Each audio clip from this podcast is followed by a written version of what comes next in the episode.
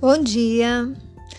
Bom, nós sabemos que somos o resultado de todas as nossas experiências passadas, desta e das nossas sucessivas reencarnações, e que temos depositado na memória tudo aquilo que já vivenciamos, quer sejam atos, situações, aprendizagens, pensamentos e sentimentos, né? E que muitas dessas experiências estão em estado latente adormecido, seja porque não tem utilidade nessa encarnação, seja para nos proteger.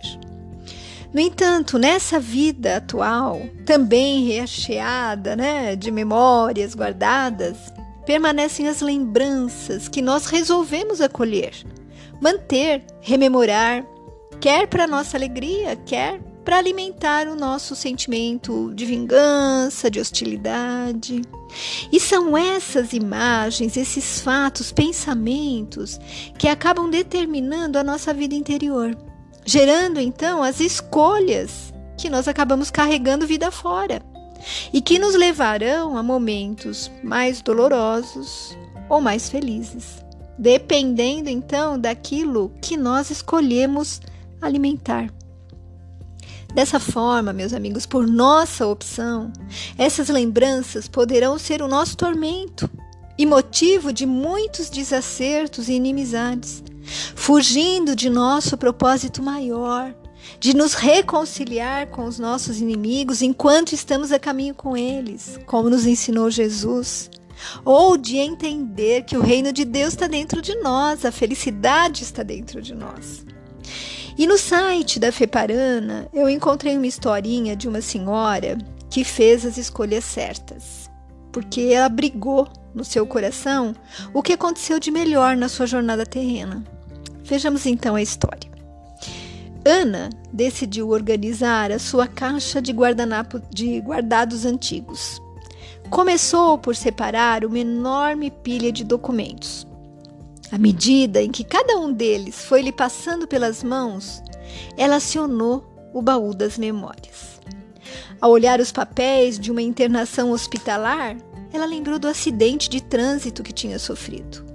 Recordou do tumulto na rua, do socorro médico, das dores, também do atendimento que recebeu, do cuidado dos profissionais no hospital, do carinho de sua família. E aquelas lembranças a fizeram agradecer a Deus pela sua total recuperação sem nenhuma sequela. Ao separar certidões de nascimento, de casamento e de óbito de familiares, foi reconstruindo em sua mente a vida e os ensinamentos que cada um daqueles entes queridos havia deixado. Lembrou da vida difícil, mas feliz dos seus avós Lembrou do trabalho árduo e dedicado do seu pai, de todas as lições de honestidade e integridade que ele lhe transmitira ao longo da vida. Sentiu uma imensa saudade, ao mesmo tempo profunda gratidão por ter convivido e aprendido tanto com esses familiares e se dar conta do quanto eles foram importantes para a formação do seu caráter. Quando apanhou papéis de lugares onde havia morado, a memória lhe falou dos bons momentos vividos em cada localidade. Recordou sua infância, suas amigas, as brincadeiras que faziam, o cheiro das plantas, a sensação de liberdade e alegria. Depois foram as lembranças da adolescência, dos colegas de escola, das músicas que ouvia, das noites olhando o céu estrelado. E foram se sucedendo as recordações felizes que fizeram com que Ana agradecesse a Deus por todas as experiências vivenciadas. As horas da tarde foram consumidas na leitura, separação de papéis e lembranças e mais lembranças. Percebeu quantas coisas boas e outras que tinham parecido ruins, mas que ao recordar após tantos anos, verificou terem lhe ensinado lições importantes. Tem razão o poeta ao escrever que a vida do homem é feita de etapas, como as do ano são divididas em estações. a beleza especial em cada fase e tem finalidade própria cada ocasião.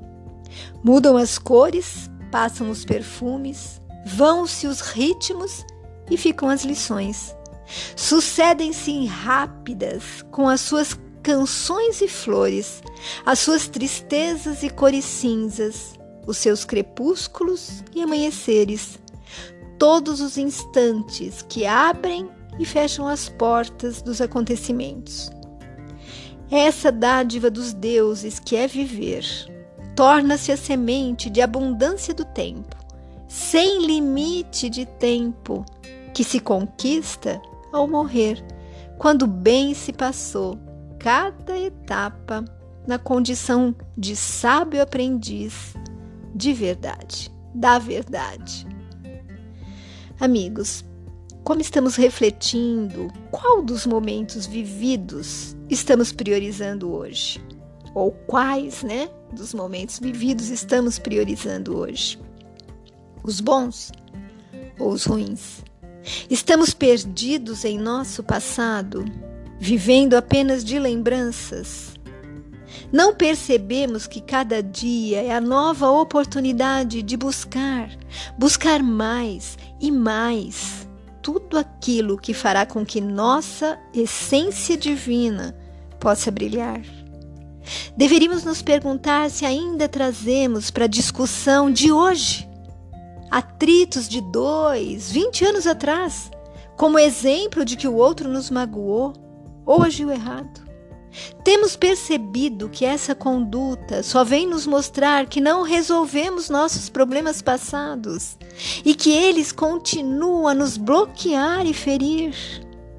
Que é preciso ressignificar, mudar a nossa percepção do ocorrido, perceber o quanto as pessoas se modificaram, que agem hoje de maneira diferente, que esperam um momento para a reaproximação e o perdão.